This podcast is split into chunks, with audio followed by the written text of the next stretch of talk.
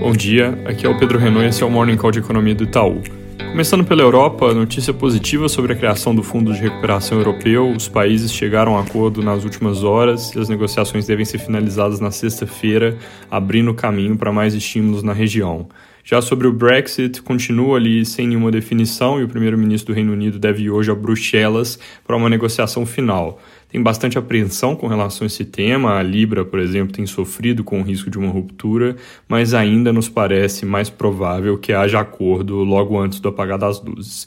Nos Estados Unidos segue o impasse fiscal, teve uma nova proposta da Casa Branca em um tamanho similar ao que vinha sendo discutido mais recentemente, perto dos 900 bilhões, mas com conteúdo bem diferente, então sem nenhum grande avanço aqui. Sobre vacinas, saíram resultados da vacina chinesa Sinopharm com eficácia de 86%. Podem sair resultados hoje da Coronavac, que é a que o governo de São Paulo tem acordo de compra e parceria para a produção do Instituto Butantan. E acabou de sair que o Reino Unido emitiu um alerta depois de duas reações alérgicas à vacina da Pfizer, que começou a ser distribuída essa semana. Então, importante ficar de olho se essas reações começarem a se tornar mais frequentes, provavelmente haveria alguma reação nos mercados, dado que essa solução fica menos viável.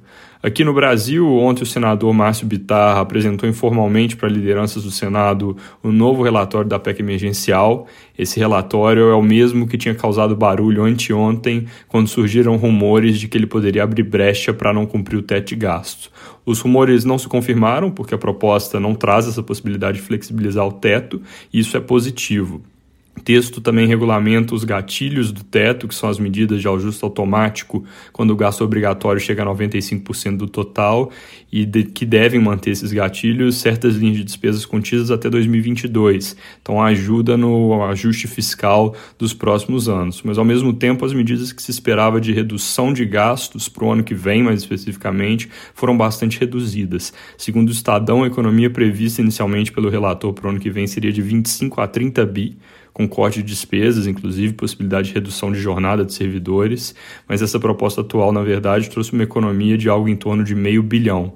É um texto, então, que não traz o risco que chegou a se temer na segunda-feira, mas fica aquém do que se esperava em termos de efeitos positivos, principalmente para o ano que vem.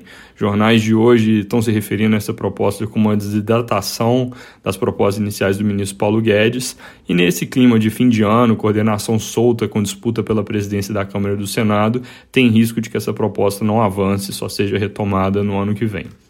Ontem a Câmara finalizou a votação do PL da cabotagem, que agora vai para o Senado, mas não avançou nas outras matérias que estavam na pauta, por exemplo, os temas ali do setor elétrico. O Senado, por sua vez, aprovou a MP do Casa Verde Amarela, que é o programa que vai substituir o Casa Minha Casa Minha Vida, e hoje pode votar o marco regulatório do setor de gás sobre vacina no Brasil, em meio às controvérsias recentes envolvendo o governo de São Paulo, o governo federal e Anvisa, o Ministério da Saúde anuncia hoje ao meio-dia um plano logístico para vacinação no país e provavelmente devem dar ali alguma informação adicional sobre expectativa de prazos, principalmente. Para terminar, hoje às seis e meia da tarde, o Copom anuncia a decisão de juros, que deve trazer Selic parada em 2% e manutenção da sinalização de juro baixo por período prolongado, mesmo que na comunicação o Banco Central endureça um pouco o tom ao falar das condições para manter o juro baixo, ou que se mostre ali mais atento à alta da inflação de curto prazo, que é um fator que nos parece passageiro e não deveria afetar a trajetória de juros,